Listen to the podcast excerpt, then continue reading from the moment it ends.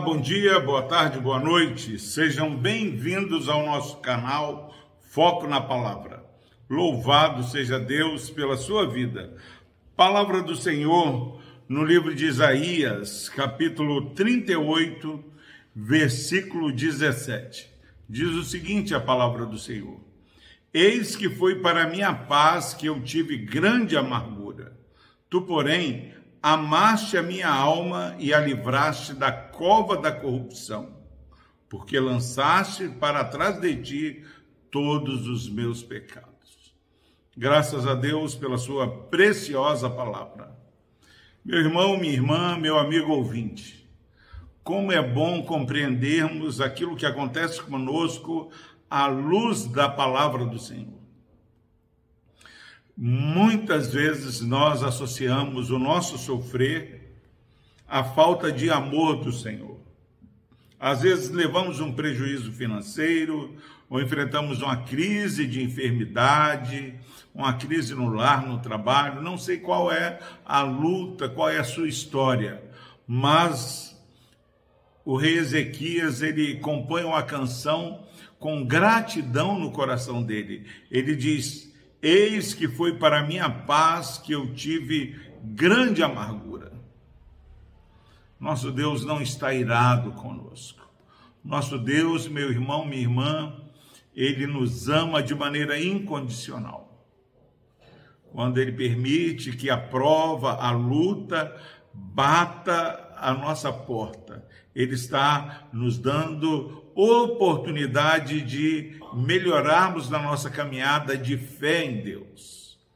Cada vez, diz a música, cada vez que a minha fé é provada, Ele me dá uma chance de crescer um pouco mais. Que você saiba que tudo o que acontece conosco, todas as coisas, Deus faz com que elas cooperem para o nosso bem ainda quando somos perseguidos, ainda como quando pessoas querem nos derrubar, o nosso Deus ele transforma essa situação para algo bom. Que você saiba deste grande amor. E ele diz: Foi para minha paz que eu tive grande amargura. Não foi uma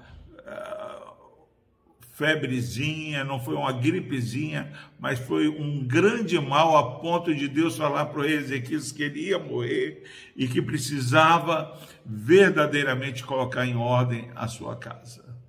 E Deus tem falado a meu e ao seu coração que nós precisamos verdadeiramente confiar. E ele fala: Eu tive grande amargura, mas Deus me amou e livrou da cova a minha alma.